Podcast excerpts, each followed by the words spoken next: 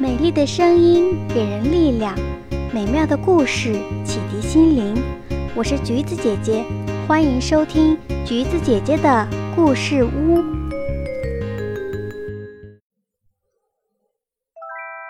手捧空花盆的孩子。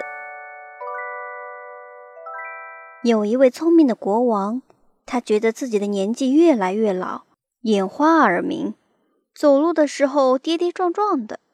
国王担心他死了以后没有人管理他的国家，于是他想找一个聪明诚实的孩子来做他的继承人。国王每天吃不好饭，睡不好觉，他想，我也快要死了，应该想个办法，找到一个诚实聪明的孩子来继承我的王位。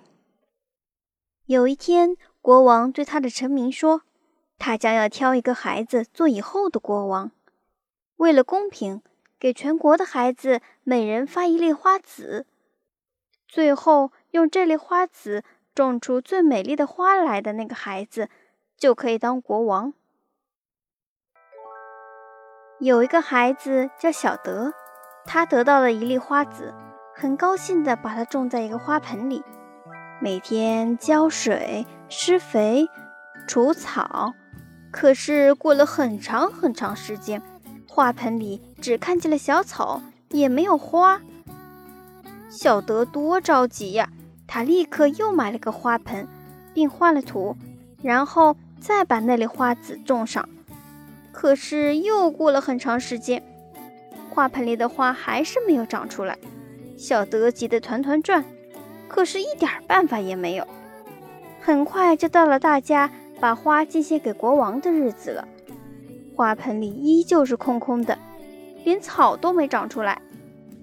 这一天，全国各地的孩子都来到了王宫，而且他们每个人都信心满满的捧着一盆鲜艳好看的花，等着国王看的时候夸奖他们几句。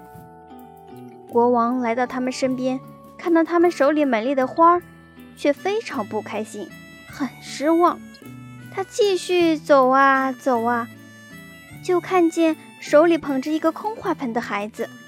这个孩子非常伤心，因为大家都种出美丽的花来，可是他的花却没有种出来，不能把花进献给敬爱的国王。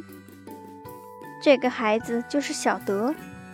国王很好奇，小德来到国王面前说：“尊敬的陛下，我的花。”总是种不出来，所以只能拿一个空花盆了。